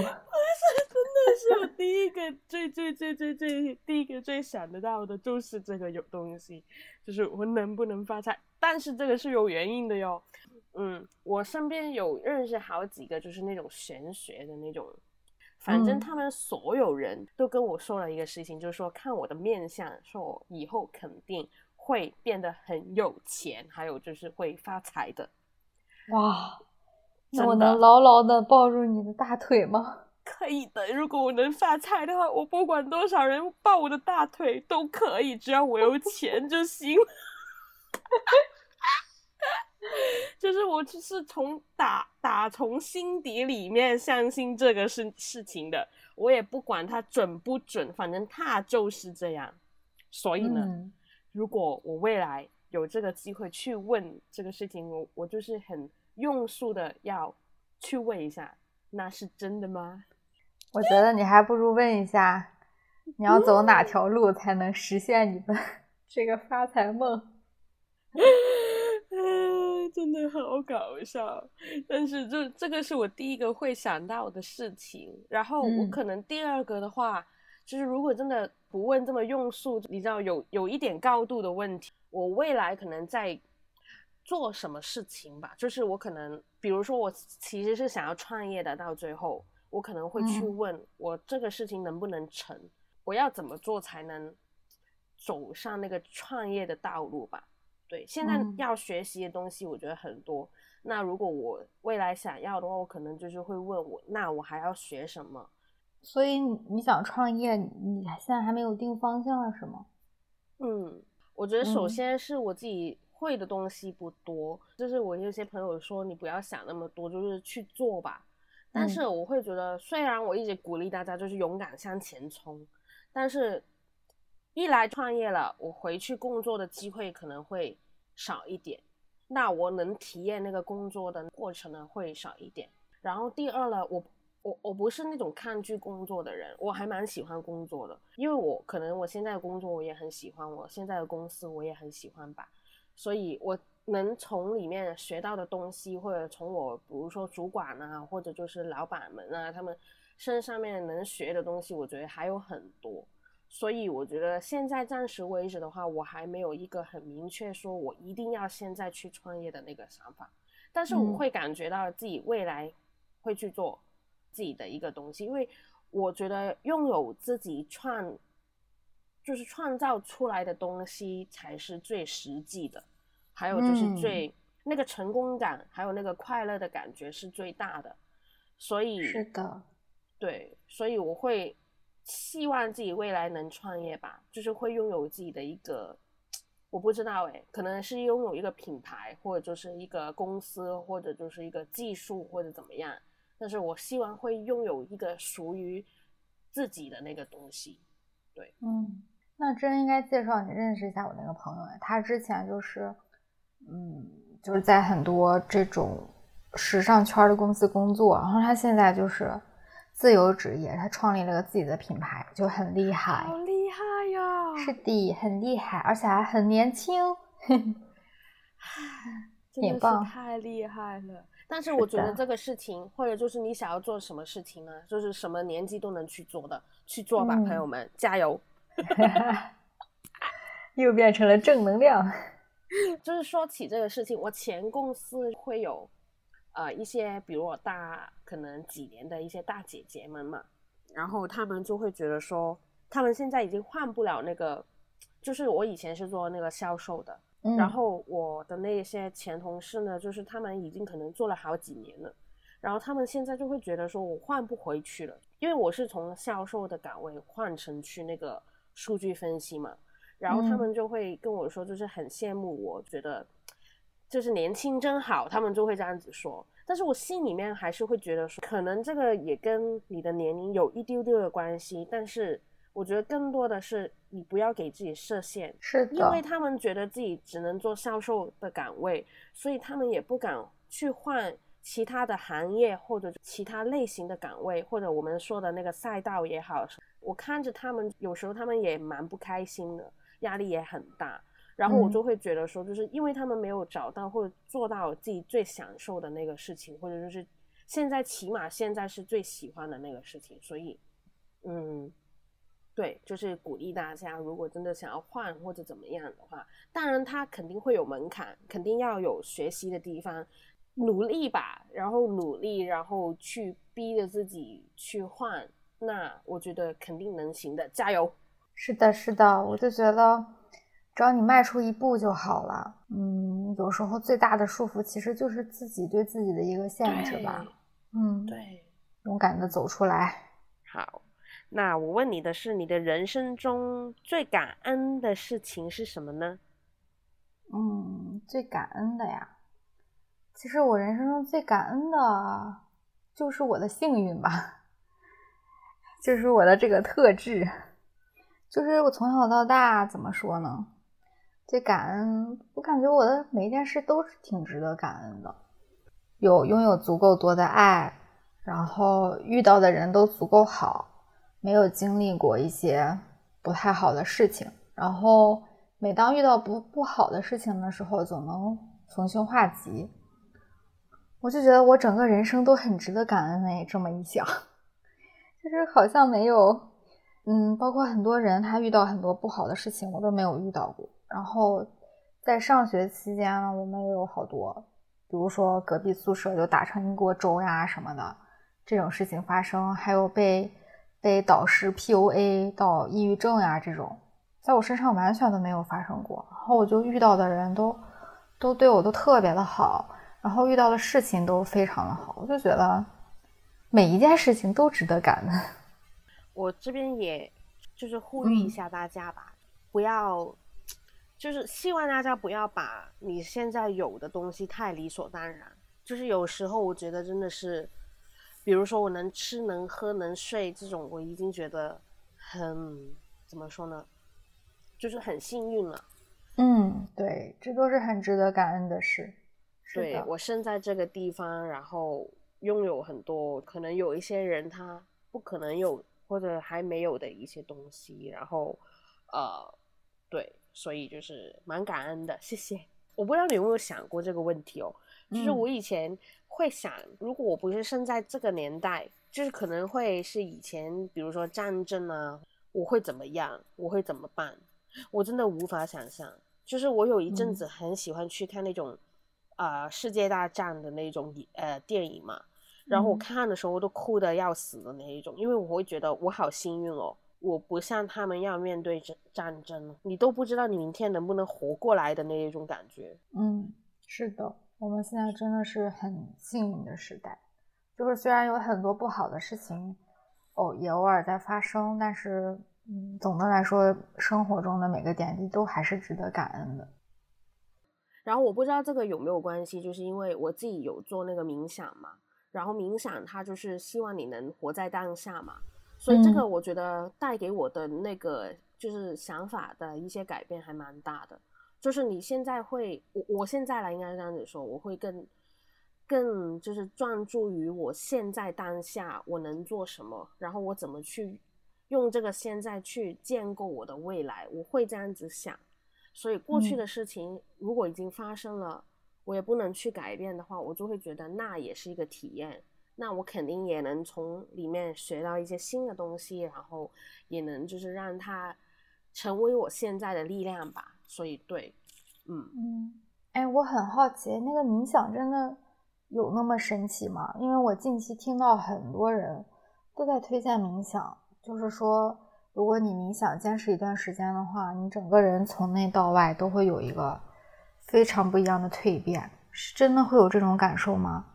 嗯，我没有那种很大很大，觉得改变很大的那一种感觉。但可能我身边的人会感受到，比如说我以前是一个脾气特别不好的人，我一开始为什么要想要去做那个冥想，是因为，呃，我那个时候就看有一些人分享，就是说他本来是那种脾气特别不好，很容易生气，很容易情绪反应，就是负面的情绪反应很大的那种人，就是情绪化，应该这样子说吧。我现在虽然也是。但是真的比以前好了很多了，然后 对，然后我身边的朋友都会给我一个反馈，就说：“哎，你现在好像冷静了很多。”就是我不知道是不是我以前太不冷静了，所以让他们就是会有这个感觉。然后另外一个事情，我觉得我自己能感受到的一个最大的改变就是我的专注力更好，然后我更我更专注于现在每时每刻发生的事情。对，所以我觉得它是有。还有，我就看那个冥想的那些文献说啊，它其实真的会，比如说增强你的记忆力啊。我那个时候就抱抱着一个，嗯，让我去尝试一下吧那种，就是感觉去试了。我也不是做的很密的那种，就是可能一个礼拜有三到四天，然后可能每一次就是五到十分钟，也不是很长。但是我觉得还是会给自己带来一点点的力量吧，对。嗯，我听着好有意思呀，我也要去查查文献研究一下。我也想试一试。那你冥想的时候在想什么呀？就真的什么都不想吗？嗯，我一开始是会想很多奇奇怪怪的东西，就是比如你会想到你等一下要做的事情，过去的一些事情，反正你的脑袋真的是很乱的。然后我不知道，就是。我我不知道那个是不是正统的，但是我是跟着那些呃 A P P 去学的嘛，然后他就会跟你说，如果你有什么奇奇怪怪的想法啊什么的，你就把它，就是你就接收它吧，你就由它吧，然后你看能不能把自己控制回来，比如说专注在自己的呼吸啊，然后我就试着这样子，就是比如说我意识到自己想到其他的东西了，我就回到去数那个呼吸。然后，如果我真的没有意识到，就由他吧。现在的话呢，我基本上就是在专注于自己的那个呼吸上面去。对我觉得练呼吸是最好的方法。你可能在那些 A P P，你看到有很多，他们会有很多那种所谓的技巧啊什么的，什么身体扫描啊那一些的。我觉得那些对我来说有一点难。我不知道是是是不是我的问题，就是希望如果有谁是那种冥想大师的话，给我们解答一下。但是我自己的话呢，我是觉得数那个呼吸是对我最有用的。然后我现在就是能乖乖的去数了。然后你也不用静坐啊那种，你你不需要的。我那个时候学的时候，就是 A P P 的声音，他就跟我说你怎么舒服怎么来，反正就是你去数那个呼吸啊，或者是你跟他去做一些就是他们冥想的一些技巧啊什么的。对，嗯嗯，听着好有意思，我也打算试一试。然后到时候给大家一个反馈，哎，但是我之前哈，我有上过瑜伽课，然后瑜伽课它基本上前十分钟都是，嗯，类似类似一个冥想嘛，但它不会说让你做的很舒服，它会让你做的很直，然后专注于你的腹式呼吸。但是我那个时候会发现，我的脑子转的会比平时快特别多，就是可能平时我没有在想的一些事，然后在我本应该专注呼吸的时候。反而这些事全都冒出来了，对我会达到一个反效果，反而会更累，就心没有静下来，杂念更多了。但是他那因为不是一个专业的冥想的目的嘛，他就是瑜伽前的一个，嗯，可能是一个放松呼吸的一个目的，所以还不太一样。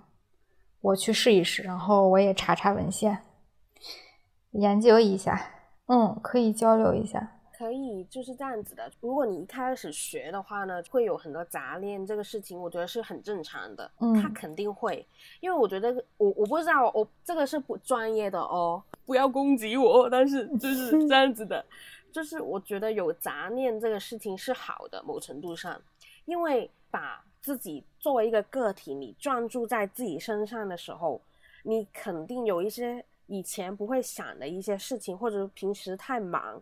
那些思绪啊什么被压下来的时候，那你把所有的时间都专注在自己的时候，他肯定会跑出来呀。然后你就由他跑出来吧，就是我觉得可以的。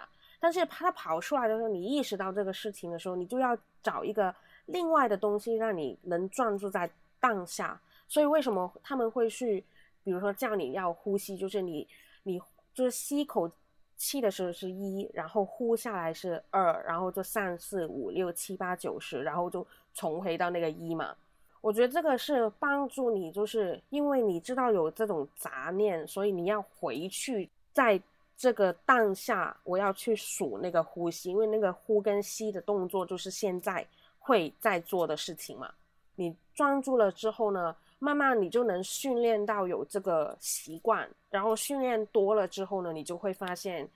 它就没有那么的困难，但一开始是真的很难，所以我还蛮建议，就是大家一开始可能不要做太长。有一些人不是说十分钟、十五分钟嘛，可能一开始就一分钟、两分钟，然后慢慢久了之后，你开始能能呼吸啦，或者呃能呼吸是每个人都能，就是能数那个呼吸的话，就慢慢再把那个时长多一点点，然后也不要就是逼着自己每天去做，你可能是每一周一次。或者是说每一周两次，自己怎么舒服怎么来，慢慢有这个习惯，或者你感受到他对你的那个帮助之后，你就会更自发的去做这个事情，他就成为一个习惯了。对，好的，这事儿真挺有意思。看看如果有人有兴趣的话，我们可以之后聊一聊，然后教给大家一些这个一些技巧呀什么的，因为。好多人都在分享，然后我就在想，如果真有这么多人分享，那他肯定是他切实感受到了一些改变呀，一些好处呀，这样。但是没有自己试过，你 可以试一下。什么 A P P 呀？呃，它叫 Headspace。我们来个结尾吧。就是希望大家听完之后会得到一些能量，然后会觉得世界还是美好的。还有会更勇敢一些吧，去做一些自己想做的决定或者体验的东西，不要想太多。即便要想很多，还是最后还是顺着自己的那个内心去做。所以就是勇敢，加油，努力。是的，我这边想说，就是在我们很飞的聊天中，我们默默定下了一个 flag，就是要找一千个不同的朋友聊天。如果你想成为这一千分之一的话，就快快联系我们吧。想聊什么聊什么，我们就是一档没有定义、没有标签的博客。嗯。